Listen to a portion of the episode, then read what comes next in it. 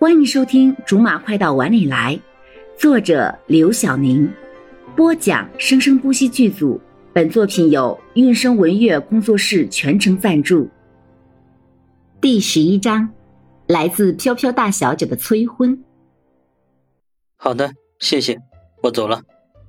看着陆风走远的背影，柠檬的直觉逐渐开始恢复中。矜持点儿，你给他我的号码了？当然没有，那他要怎么联系上我啊？你刚不说要矜持，难道要咱们主动给啊？毛飘飘看着欲哭无泪的柠檬，大手一挥：“放心吧，你，他肯定能联系上你的。你怎么知道？他室友肯定是想追你啊，所以不可能连这点提前准备都没有的。放心吧。是吗？是吗？”那，嗯，可是这样不太好吧？会不会让陆枫觉得我是一个随随便便的人？哎呦我的妈！柠檬装模作样的在鼻梁上推了一下并不存在的眼镜，毛飘飘一巴掌拍上了柠檬的后背。你这死书呆子，平时是不是都学傻了？你当然要趁着这次机会跟陆枫好好接触一下了，随不随便的都无所谓了。你不随便点儿。你平时连它的毛都摸不着，不是吗？其实吧，也不用这么着急。柠檬也坐了下来，摆出一副理智的样子。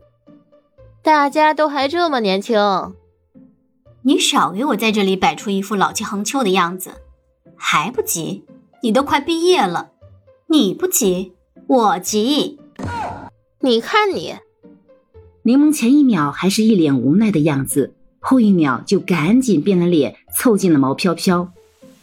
快过来，咱商量一下战术。还战什么术啊你？你那些个战术哪次用到陆枫身上有用了？我看还是赶紧把你打扮打扮才是真的。咱硬件不行，可以拼软件；软件还是不行，可以可以敲几下；再不行就跺几脚。你知道的。现在的机器就是欠收拾，我有那么差劲？柠檬的眉毛微微的轻颤着。没事儿，相信我，我是专业的。说着就抓着柠檬往寝室跑去。柠檬的眉毛颤得更厉害了，好像每次听毛飘飘说他是专业的都没有什么好事来着。晚上的城市并不像学校里那么烦躁，好像每个人都被厚爱着，可以尽情的挥霍着夜晚。当柠檬跟毛飘飘到夜店的包厢的时候，其他人早就等在了里面，有三四个男生和两个女生。这几个男生倒也是挺眼熟的，他以前和毛飘飘到医学院乱溜达的时候见过他们几次。那两个女生就不大眼熟了，房间有些暗。不过柠檬还是一眼就看到了坐在角落里的陆风。不好意思啊，我们来晚了。柠檬进门的时候就冲着包厢里面说了一句，也不知道陆风听没听见，反正是看见他好像略微的抬了一下头。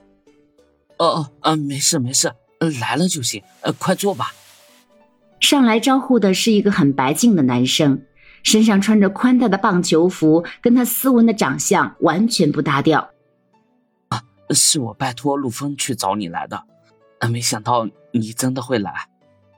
说着，还很不好意思的挠了挠头。毛飘飘不待柠檬回话，就一步躲到了他的身前。有的玩，当然要来了。来来来，咱俩好好玩。然后转头朝着身后的柠檬挤了挤眼睛。这个小子，我负责帮你搞定，你快去搞定陆枫。柠檬感激的看着毛飘飘，然后笃定的点了点头。走走走，咱俩去那边聊去。毛飘飘很不客气的拽着这个还想继续跟柠檬搭话的小子，往陆枫的相反方向去了。哎，等一下，可是我还想跟……哎，这个男生还是在做最后的挣扎。可怜的他，明明是想跟柠檬好好说会话的，结果现在被这个不知道从哪里冒出来的。也不知道叫什么名字的人给弄得措手不及，毛飘飘不给他任何的机会，连脚步都没有停，跟什么跟？跟那种整天只知道跟这个法那个法作伴的人有什么好聊的？跟我走，姐给你好好讲讲群众演员的辛酸史，让你长长见识，也顺便磨练磨练意志。